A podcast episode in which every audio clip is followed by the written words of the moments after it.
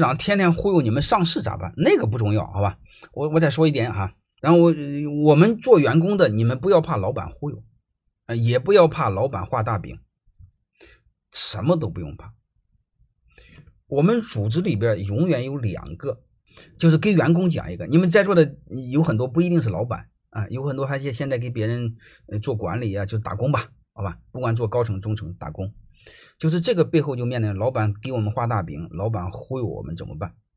我们永远要知道一个逻辑，就是什么？你的目的、你的目标是什么？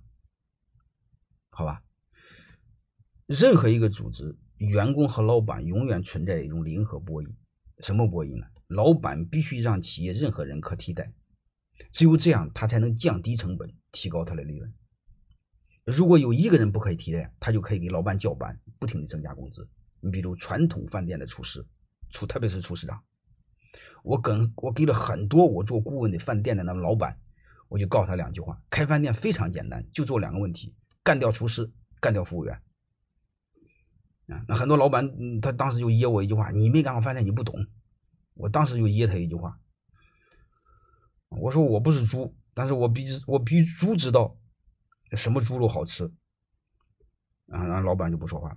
所以我们就说一句：老板和员工永远是一种博弈状态。老板必须要做到让任何人随时被干掉，老板才安全，好吧？就是没有叫板的权利。做个员工的，你一定要知道你这辈子的目的是干什么。就是谁都可以干掉，但也不能干掉！爷谁都替代不了，爷。有独到的核心能力，其实很简单，要么第一，要么唯一，好吧？我们都要知道一个目标。我们现现在今天不谈老板，我谈员工。你工作的目的一定要知道，首先是给企业创造价值啊，但是你一定要记住，你还有第二个目的，就是让自己不可替代。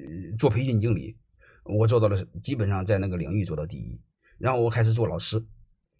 你们刚才问我的收入多少？最起码来说，作为老师的讲课费来说，在山东省来说，课酬哈，每天给多少钱的课酬，在山东省应该是数一数二的，啊，山东省应该是比较贵的老师，啊，说最贵不好意思，谦虚一点，应该数一数二贵的老师，啊，所以到这时候你就不有叫板能力了嘛，好吧？其实就很简单，就是不不就换掉你成本特高，然后他就不换你了。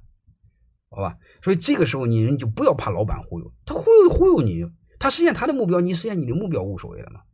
然后将来你不可替代，你不就可以叫板了吗？是这意思吧？因为我专门研究一门课，专门给员工讲职业规划，其实不是给员工讲，所有的经营背后都一个逻辑，经营企业也是一样，你想有利润，其实就一个事儿，你要么第一，要么唯一，也是不可替代。